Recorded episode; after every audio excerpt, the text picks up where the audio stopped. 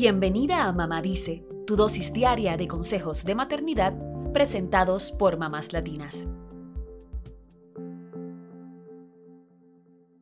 Una de cada cinco personas en el mundo, lo que viene siendo el 20% de la población, tiene dislexia, según el Centro para la Dislexia y la Creatividad de la Universidad de Yale.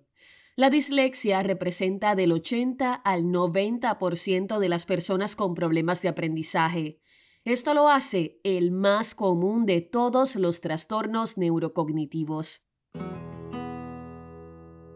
A pesar de ser tan común, solo el 4.5% de los estudiantes en escuelas públicas en Estados Unidos tienen un diagnóstico de discapacidad específica del aprendizaje.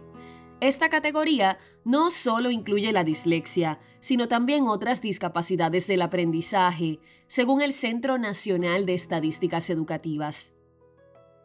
Es común y puede pasar desapercibida, pero ¿qué es la dislexia?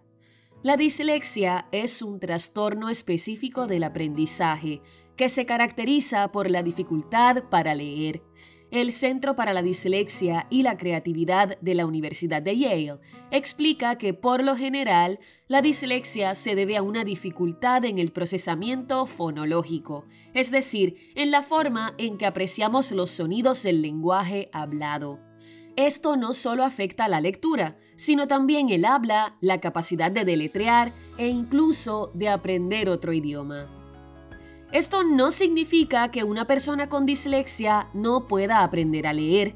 De hecho, sí aprenden a leer, solo que tendrán mayores dificultades que otras personas que no tienen este trastorno. Y puede que siempre lean despacio y con mucho esfuerzo, porque es como si sintieran que las letras se mueven en el papel.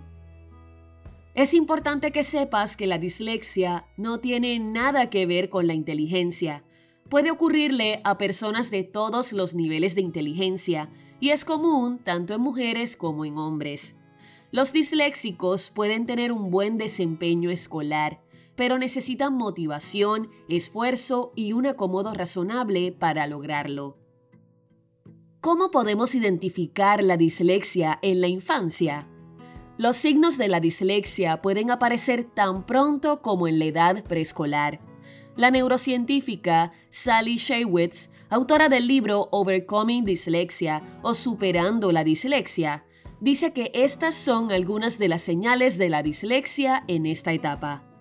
Número 1. Problemas para aprender rimas o canciones infantiles. Número 2. Dificultad para aprender y recordar los nombres de las letras del alfabeto. Número 3.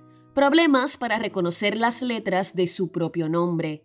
Número 4. Mala pronunciación de palabras conocidas o que el niño crezca y se quede hablando como un bebé, lo que le llaman el baby talk. Número 5. Dificultad para reconocer patrones de rimas, como gato, pato, rato.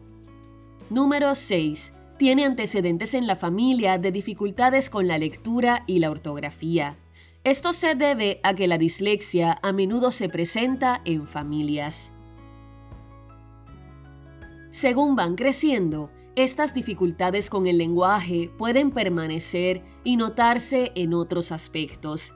En la edad escolar, la doctora Shaywitz explica que los signos de la dislexia pueden ser Número 1. Dificultades para leer e identificar los sonidos de las letras. Puede que lean despacio y quieran evitar las palabras nuevas.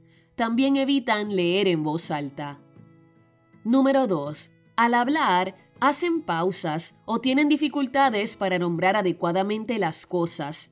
Podrían decir una palabra que suena similar en lugar del término apropiado. Y a veces necesitan más tiempo para contestar una pregunta.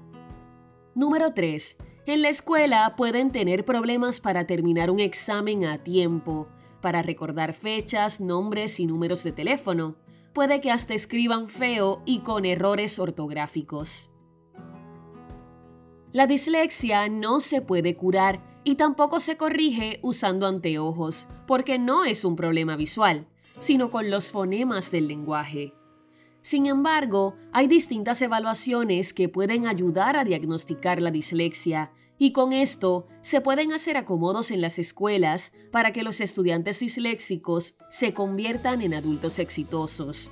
Uno de estos acomodos es simplemente darle más tiempo a estos alumnos para terminar las tareas y los exámenes.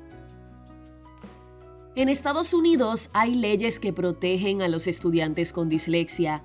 Estas son la Ley de Estadounidenses con Discapacidades o Ley ADA, la ley IDEA, que es para ofrecer educación especial a los niños que lo requieran, y la sección 504 de la ley de rehabilitación.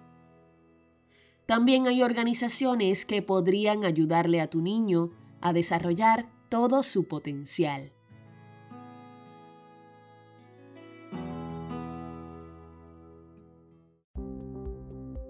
Eso es todo por hoy. Acompáñanos mañana con más consejitos aquí en Mamá Dice y síguenos en mamáslatinas.com, Mamás Latinas en Instagram y Facebook y Mamás Latinas USA en Twitter.